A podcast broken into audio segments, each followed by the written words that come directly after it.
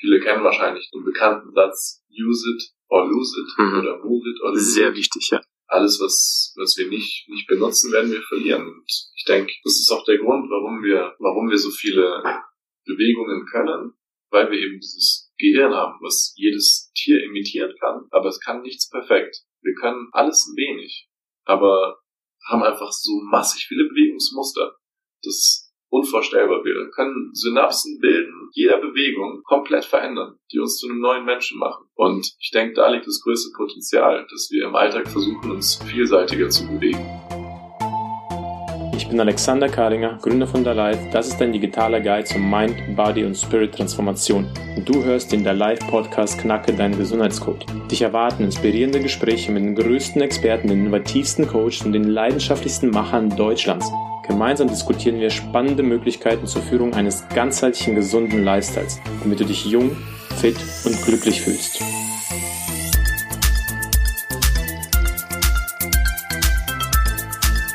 Jung, jung, fit und glücklich. Servus alle zusammen und herzlich willkommen zum Da Live Podcast Knacke deinen Gesundheitscode. Und heute haben wir das Thema zurück zu den Wurzeln der Bewegung. Ihr lernt, wie ihr den animalischen DNA-Code knacken könnt und somit stark, jung und flexibel bis zu über 100 Jahre werdet. Der heutige VIP-Gast ist einer der wenigsten Physiotherapeuten, die ich kenne, die den Menschen nicht als eine Maschine mit Muskeln und Knochen betrachten, sondern ihn ganzheitlich sehen und somit auch die Verbindung zwischen Körper und Geist in die Behandlung mit integriert. Er ist, würde ich sagen, ein Bewegungsspezialist, ist einer der talentiertesten Schüler von Ido Portal und dem Movement Culture. Er hat mehrjährige Wettkampferfahrung in Martial Arts, Jiu-Jitsu, Kickboxing und reist um die Welt, um sich von Bewegungskünsten und der Kultur anderer Völker zu inspirieren. Also herzlich willkommen, den heutigen Gast, den Raphael Haves. Herzlich willkommen. Danke, dass ich hier sein darf. Danke für die Einladung.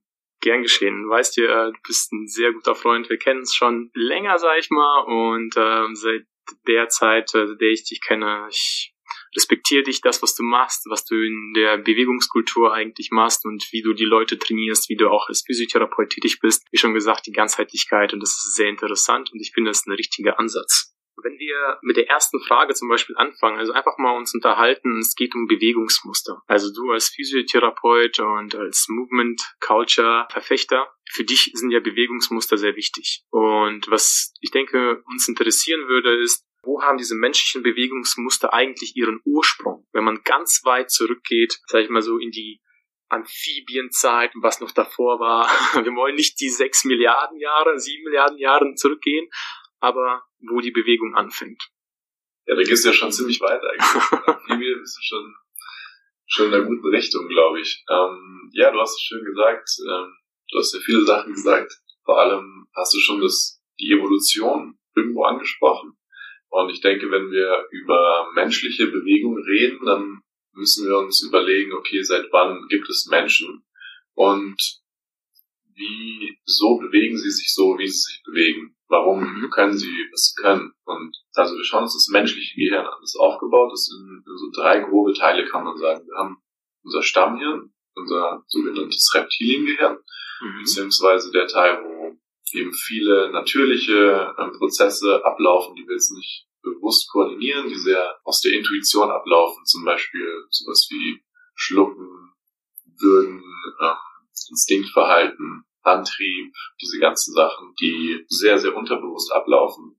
Dann haben wir das, das limbische System, wo die ganzen Emotionen sitzen, die Gefühle quasi ihren Ursprung finden.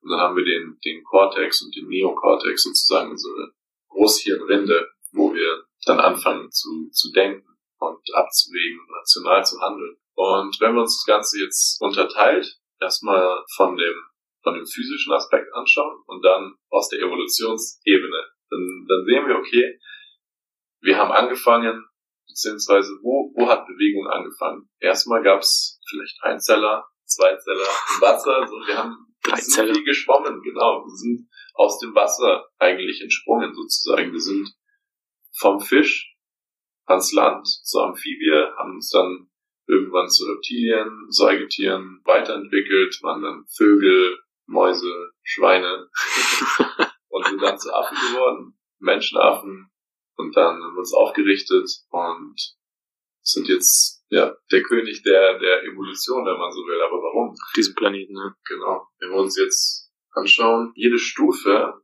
durchläuft der Mensch einmal im Mutterleib. Das heißt, der Embryo, der, der Fötus verändert sein, sein Aussehen. Erstmal einfach nur ähm, das Visuelle, also wie wir es erkennen im, im Ultraschall beispielsweise. Und dann durchläuft er einmal da diese ganzen Stufen. Aber das ist nicht so, ähm, nicht entscheidend für die Bewegung.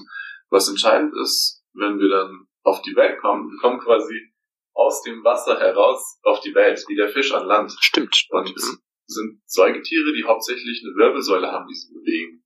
Wir können uns von der Bauchlage vielleicht auf die Rückenlage drehen. Sind noch nicht wirklich ähm, koordiniert. Wir benutzen nicht viel unsere Arme. Also wir sind eigentlich eher eigentlich nur das hier im Prinzip. Und ähm, fangen dann an, wenn wir liegen, wenn wir uns auf die Unterarme stützen, sind wir eigentlich schon die Amphibie, die anfängt, sich aufzurichten. Ist auch verbunden mit der Neugier. Ähm, sich, sich umschaut, okay, was, was gibt's hier, so was kann ich hier erforschen, kundet die Gegend und ähm, entwickelt sich dann weiter, fängt an mit den Füßen nachzuziehen, der Bauch ist noch am Boden, wird quasi zum Reptil, fängt dann an zu krabbeln, so ein bisschen zu schleichen, sich zu drehen im Kreis, beginnt dann auf ähm, den Bauch quasi abzuheben und auf allen Vieren zu krabbeln wie ein richtiges Säugetier. Wird dann meistens auch den Kindergarten ähm, eingegliedert, fängt an, sich sozial, soziale Gruppen zuzuordnen, irgendwie Gesellschaft zu finden. Und von dort an richtet es sich weiter auf, fängt an Werkzeuge zu benutzen, wird zu einer Art Affe, dann Menschenaffe und schließlich zum eigenen Individuum mit einer eigenen Persönlichkeit, rationalen Gedanken und ja, individuellen Zielen, so. Das, was den Mensch dann ausmacht im Endeffekt, der sich spezialisieren kann auf eine Tätigkeit. Und wenn wir uns jetzt diese ganzen Stufen anschauen, die Kind durchläuft, dann sind in jeder Stufe spezifische Bewegungs- oder Verhaltensweisen auffällig. Wie schon angesprochen, der Fisch ist zum Beispiel einfach nur da und lässt sich treiben, so ein bisschen vom Schwung. Mhm. Er ist einfach nur da und, und wie ein Kind ist, es kommt auf die Welt, es ist einfach da und wird geliebt. So, das Dasein und geliebt werden. Das Schönste, was man haben kann. Ja, im Prinzip schon. So, diese, diese Liebe, die einem, die einem die Mutter wahrscheinlich gibt, so, in den ersten, ersten Wochen. Und man selber ist eigentlich handlungsunfähig sozusagen. Man vertraut einfach, dieses Urvertrauen. Und das haben viele Leute, da gibt es einen ähm, Therapieansatz der Evolutionspädagogik, mhm. der versucht, ähm, genau da anzusetzen, an dem Bewegungsverhalten, das in dieser frühkindlichen Entwicklung eventuell zu kurz gekommen ist und dementsprechend bestimmte Defizite aufgezeigt werden. Mhm. Zum Beispiel ein Kind ähm, hat sehr viel Angst und sehr traut sich nicht irgendwie was Neues zu machen, so in neue Umgebungen, neue Situationen. Ähm, dann ist nach deren Ansatz kann das zum Beispiel an einem Stolperstein, einer Blockade auf der Amphibienstufe liegen, wo das Kind anfängt, sich abzustützen, vom Boden zu schauen, okay, was, was geschieht, rotiert mehr die Wirbelsäule und stellt sozusagen einen Teil des Gehirns frei, der vielleicht nicht komplett ausgeschöpft wurde. Und wir reden ja heutzutage immer davon, wir wollen 100% unserer Gehirnkapazität nutzen können und all diese Sachen. Mhm. Im Prinzip, das spielt eigentlich keine Rolle, ob wir alles nutzen können. Aber die Möglichkeit, dass wir besser werden in einem Teil, den wir vielleicht lange vernachlässigt haben und gar nicht wissen, was für Potenzial dort schlummert, wenn wir da besser werden, das ist eigentlich das Interessante zu sehen, welche Optionen hätte ich noch, wenn ich auf allen Stufen sozusagen mhm. ungefähr eine Balance hätte. Oder wenn ich beispielsweise ähm, Kinder mit Rechtschreibschwäche kriegen auch oft diese Aufgaben, wo sie über Kreuz Vierfüßler Bewegungen nachahmen müssen. Ich glaube, was vielleicht interessant wäre, also wieder schon, also die Geschichte des Menschen geht ja sehr Milliarden Jahre zurück mit dem Ursprung des Universums, dem Urknall.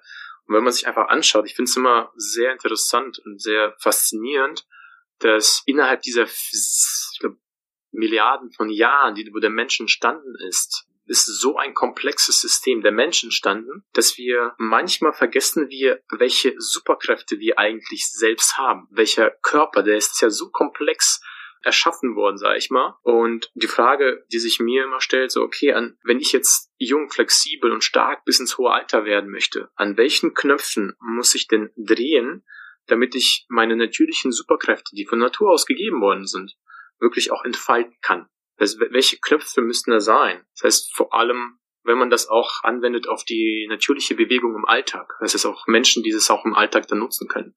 Was sind so die Knöpfe, wo du sagst, okay, ja, das ist klar, ganzheitlich, aber was sind das genau, explizit? Wenn wir uns anschauen, wie wir uns bewegen können und wie wir uns bewegen, dann gibt es oft schon sehr viel Feedback darüber, was, ähm, was eigentlich möglich wäre. So zum Beispiel, wenn wir uns die tiefe Hocke als Beispiel nehmen. Also durch Ido mhm. auch sehr, sehr bekannt geworden, die, die Hocke Challenge oder die, die Hanging Challenge. Zwei sehr, sehr essentielle Bewegungsmuster, die eigentlich jeder von uns auch im Laufe der, der Entwicklung und auch im späteren Leben einnehmen können sollte. Vor allem zum Beispiel, wenn Kinder auf den Spielplatz gehen, fangen sie an, einfach zu hängen. So, sie hängen einfach nur. Sie wollen keine Klimpsige machen, sie wollen einfach nur hängen und ein bisschen. So, so ein bisschen Affenspiel, ne? Genau, ja. genau. Sie wollen den Affen ausleben, auch diese mhm. Dreidimensionalität, dieses mhm. Höhen vorne, hinten, rechts, links, aber auch oben und unten eben. Das mhm. ist extrem wichtig. Einmal fürs Gehirn und auch für den Bewegungsapparat. Dass die Schultern komplett hier maximale Traktion. Wir haben einen wunderschönen Zug auf der ganzen oberen Kette bis zum Becken. Jeder mhm. Wirbel wird ein Stück auseinandergezogen. Wobei normalerweise, sobald wir aufstehen, wir die ganze Zeit gestaucht werden. Wir haben die ganze Zeit Schwerkraft, die uns zusammendrückt. Unsere ja. Bandscheiben werden zusammengequetscht verlieren Flüssigkeit. Es wird alles komprimiert. Und wenn wir uns dann aushängen, dann haben wir eine wunderschöne Möglichkeit für die maximale Zugbelastung eigentlich auf unserem Körper. Das Gegenstück wäre dann die Hocke. Mhm. Maximale Kompression. Das heißt, wir falten uns so klein wir können und sind quasi maximal zusammengestaucht. Und das kann auch wunderbar sein, einfach um die Gelenke hier unten alle fit zu halten. Unsere Sprunggelenke, Knie, Hüften, untere Rücken, wie soll das alles funktionieren, wenn wir es nie komplett benutzen? komplett bewegen. Viele kennen wahrscheinlich den bekannten Satz use it or lose it mhm. oder move it or lose Sehr wichtig, ja. Alles, was, was wir nicht, nicht benutzen, werden wir verlieren. Und ich denke, das ist auch der Grund, warum wir, warum wir so viele Bewegungen können, weil wir eben dieses Gehirn haben, was jedes Tier imitieren kann, aber es kann nichts perfekt. Wir können alles ein wenig, aber haben einfach so massig viele Bewegungsmuster. Das unvorstellbar. Wir können Synapsen bilden, jeder Bewegung komplett verändern, die uns zu einem neuen Menschen machen. Und ich denke, da liegt das größte Potenzial, dass wir im Alltag versuchen, uns vielseitiger zu bewegen. Weil früher zum Beispiel, wir waren Jäger und Sammler und sind den ganzen Tag eigentlich unterwegs gewesen. Wir sind acht Stunden am Tag gelaufen, haben gejagt, gesammelt, waren die ganze Zeit eigentlich in Bewegung. Und heutzutage sitzen wir teilweise mehr als acht Stunden am Tag. Und das, das ist fatal, weil selbst wenn ich eine Stunde Sport im Fitnessstudio, sieben Tage die Woche, jeden Tag mache, sind das vier Prozent meiner Woche. Und das ist nichts. Das ist nichts, wenn ich mich den ganzen Tag ein bisschen bewegen kann. Zumindest mal die Position ändern oder den Kopf drehen. Einfach kleine Sachen, Wirbelsäule, sowas. Umso mehr Bewegungen ich habe, umso mehr Freiheiten habe ich auch, umso mehr Optionen habe ich. Mhm. Und ein anderes Beispiel, warum keine Bewegung auch kein Gehirn braucht. keine Bewegung braucht kein Gehirn. Braucht kein Gehirn. Es gibt eine Seeanemone, die schwimmt durchs Meer, solange sie jung ist, Aha. bis zur Adoleszenz. Dann setzt sie sich an einem Stein fest und verdaut ihr eigenes Nervensystem und Gehirn, weil sie sich ab dem Moment, okay. wo sie sich festgesaugt hat, nicht mehr bewegen muss. Ach, was. Das heißt, kann man auch sagen, dann, ähm, wenn man sich nicht bewegt, nimmt auch irgendwo die Gehirnmasse, zumindest für diese Art von, sag ich mal, ähm, die dafür zuständig ist, für die Bewegung natürlich ab. Das heißt, wir verlieren auch die Fähigkeit, uns zu bewegen mit der Zeit. Also wenn man es auf lange Zeit betrachtet, jetzt nicht über jetzt ein, zwei Wochen, aber ich merke das, wenn ich, das merkt man ja auch allein, wenn du irgendwas lange nicht machst, dann zum Beispiel eine Routine, die du erstmal auch erlernt hast und du machst die lange nicht, fällt es dir immer schwer, wieder diese Routine anzufangen, weil natürlich auch bestimmte Gehirnstrukturen, bestimmte Verbindungen, die schon abbauen auf Zeit. Natürlich nicht so langsam, wenn man es erstmal erlernt hat, äh, nicht so schnell, wenn man es erlernt hat, aber trotzdem. Es passiert also, wie du schon sagst, use it or lose it, ist einer der wichtigsten Punkte. Und wenn man jetzt, sagen wir, unseren Zuschauern, Zuhörern drei Tipps geben würde, was jetzt welche Knöpfe, na sagen wir nicht die Knöpfe, sprechen wir mal von Bewegungen, Bewegungsmustern, die sie im Alltag ausüben könnten, damit sie wirklich diese Superkraft, die in uns steckt, in diesem Körper, diese, die uns die Fähigkeit gibt, dann wirklich uns jung und fit zu fühlen. Welche drei Bewegungsmuster wären das? Also Nummer eins wäre auf jeden Fall die Hocke, denke ich, mit dem Hängen. Also Mhm. die hätten auf jeden Fall hohe Priorität, weil sie einen sehr guten Kontrast einfach bilden zu dem, diesem normalen, diesem neutralen, weil sie ins Extrem gehen. Extreme Stauchung, extreme Streckung. Und dann würde ich auf die Wirbelsäule eingehen, auf die Einzelheiten. Und hängen, oder? Also so, so hängen ist auch Hocke, Hängen, hängen. Genau. Und Hängen, Wirbelsäule. Wirbelsäule. Diese wie- drei genau. Bestandteile. Also bei der Hocke kann man sagen, wenn man jetzt auf den Alltag bezieht, würde ich sagen, Leute, setzt euch so oft es geht in die Hocke. Ja, auch beim Arbeiten. Also mittlerweile, ich glaube, es hat auch sehr viel zu tun, wie du sitzt, also beim Arbeiten. Und ich präferiere mittlerweile nicht einen Stuhl mit Lehne, sondern einfach eine ebene Fläche, auf die ich sitze und ich somit verschiedene Arten von Sitzmöglichkeiten habe. Manchmal den Bein, also den Fuß auf den Stuhl setze, manchmal den zu sagen, auf meinem Schienbein sitze und damit ich allein schon beim Arbeiten die verschiedenen Arten der Bewegung in der Hüfte habe. Mhm. Ja, das heißt, und mit der Hocke kann man auch, wie gesagt, wenn man morgens aufsteht, mal in die Hocke gehen, mal ein bisschen in der Hocke bleiben, glaube ich, kann man ganz gut. Absolut. Wie ist das mit Hängen? Braucht man auch nicht viel, oder? Du brauchst nur eine Möglichkeit, dich irgendwo aufzuhängen. Sei es Also mit der Hand. Ja, nicht mit dem halt. Lethway Style. Conditioning. Am besten Ringe, sehr einfach anzubringen. Man braucht nur zwei kleine Löcher oder eine Klimmzugstange, die sich ähm, leicht in die Tür einklemmen lässt, wäre eine Möglichkeit. Ähm, ein hoher Wäscheständer, was ihr finden könnt. In der U-Bahn, die Stangen beispielsweise, sind ganz gut, wenn ihr nicht rausgekickt werdet. Nee, es gibt überall Möglichkeiten. Also es müsste noch mehr geben, aber wenn man die Augen offen hält, dann findet man auch in der Umgebung. Ja. Das glaube ich schon. Zumindest ein Spielplatz in der Nähe, der irgendwie eine Stange, es muss keine Klimmzugstange sein, es kann einfach nur irgendwie eine Stange sein, wo man sich daran hängen muss. Ja. Aufpassen, es müssen feste Stangen sein. Ich hatte mal schon viel Erfahrung, sich dran gehangen und das ist dann abgebrochen. Würde ich nicht nachmachen, aber findet man immer. Jetzt finde ich die dritte, den, die dritte Bewegung, die Wirbelsäule, Ja. sehr interessant, weil die einfach heutzutage sehr wenig bewegt wird. Ja, klar liegt das mit dem Sitzen zusammen. Allgemein, also man gibt eher dieser Wirbelsäule, die aus so vielen Gelenken besteht, sehr wenig Aufmerksamkeit. Warum ist zum Beispiel jetzt die Wirbelsäule wirklich sehr essentiell? Du, du sagst immer, es ist ein Chor. Das ist dieses Chor. Wenn die Wirbelsäule stimmt, dann wirkt sich das auf die anderen Gelenke aus, auf die anderen ähm, Hände und Ja. Füße, die auch dann flexibel bleiben und stark bleiben. Aber warum, also warum ist das so? Vielleicht ganz kurz nochmal erläutern und dann vielleicht mal den Einstieg für den für uns ähm, erleichtern mit Step by Step, wie man sowas anwenden kann in dem Alltag.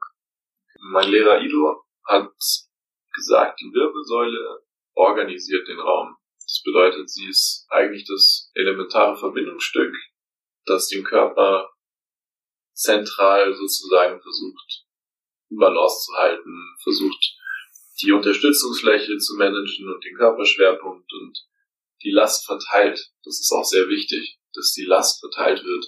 Das bedeutet, dass ich nicht alles auf ein Wirbelgelenk verteile, sondern möglichst viel Kontrolle und Koordination über möglichst viele meiner Gelenke habe, dass ich jedes fein kalibrieren kann, so wie ich es brauche. Das klingt jetzt sehr, sehr wissenschaftlich, sehr architektonisch, aber es ist ganz einfach. Es sind natürliche Bewegungen, die jeder von uns eigentlich macht und machen kann, aber die im Alltag einfach nicht gefordert werden. Und deswegen Mhm. so ein bisschen der Körper das vergisst, wie ich jetzt die Muskeln ansteuere. Wie kann ich meine, meine Brustwirbelsäule aufrichten? Viele Mhm. Leute, die können das hier nicht. Ich sehe es oft in der, in der, in der Arbeit, in der Praxis, in der Therapie oder auch auf der Straße. Leute, die haben Schwierigkeiten überhaupt anzusteuern, wie sie die Brustwirbelsäule aufrichten Mhm. oder wie sie die Lendenwirbelsäule entlasten. Wie wirkt sich eine unbewegliche, sage ich mal, schwache Wirbelsäule eigentlich auf unsere Gesundheit, auf unsere körperliche Gesundheit aus? Ich glaube nicht nur körperlich, auch mental, weil wir wissen, dass das, je nachdem wie wir sitzen, ob wir mit den Schultern vor oder nach hinten, wirkt sich das auch auf unser Gemüt aus. Vielleicht kannst du so ein paar Punkte nennen, so damit die Leute verstehen, okay, wie wichtig eigentlich die Wirbelsäule, das Wirbelsäulentraining ist. Ja, du kannst ohne Wirbelsäule nicht leben.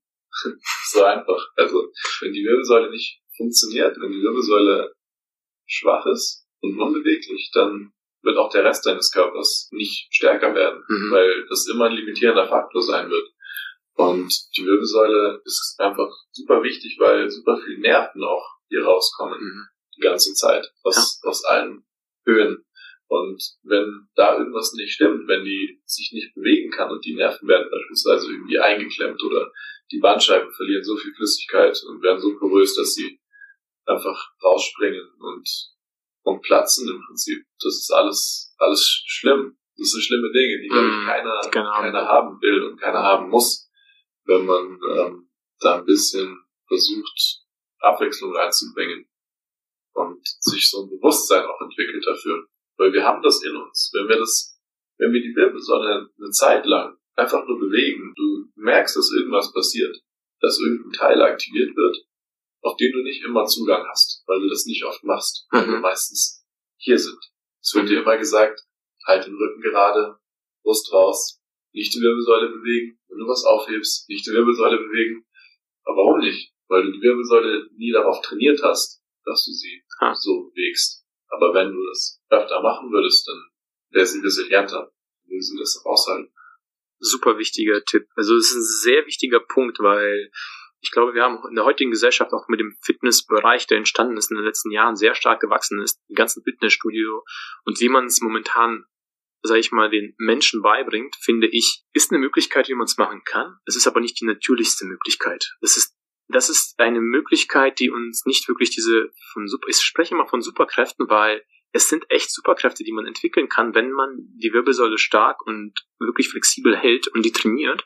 Das habe ich an mir ge äh, gesehen, ich habe auch in meinen vielen Kunden gesehen. Es passieren auch einmal so für solche Dinge, die man nicht für möglich gehalten hat. Man kann solche Dinge machen, auch was Stärke angeht, und man denkt, okay, wie kann die Wirbelsäule das halten? Weil man, man hat ja gelernt, wie du schon sagst, ja, halt immer die Wirbelsäule gerade lang hier schön starr sitzen.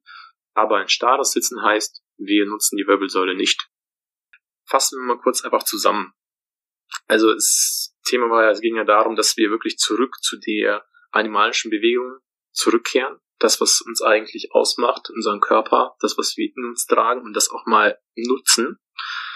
Und ich würde sagen, eines der wichtigsten Dinge ist, wir sollten unsere Wirbelsäule wieder anfangen zu nutzen in unserem Alltag.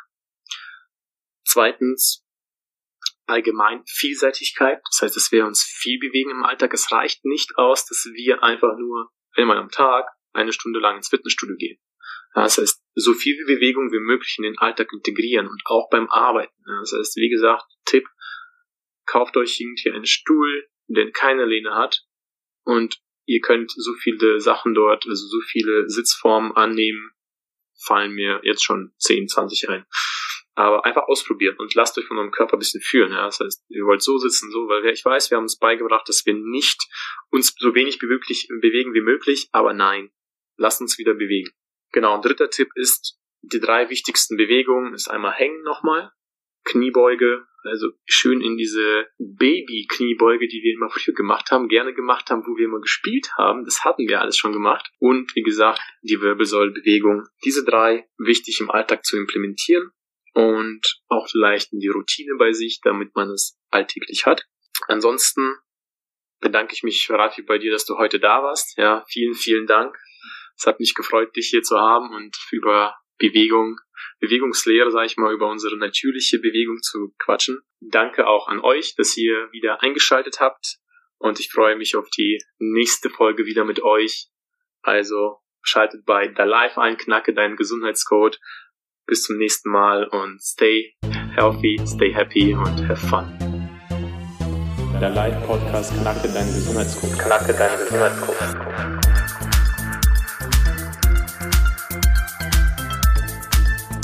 Jung, jung, fit und glücklich.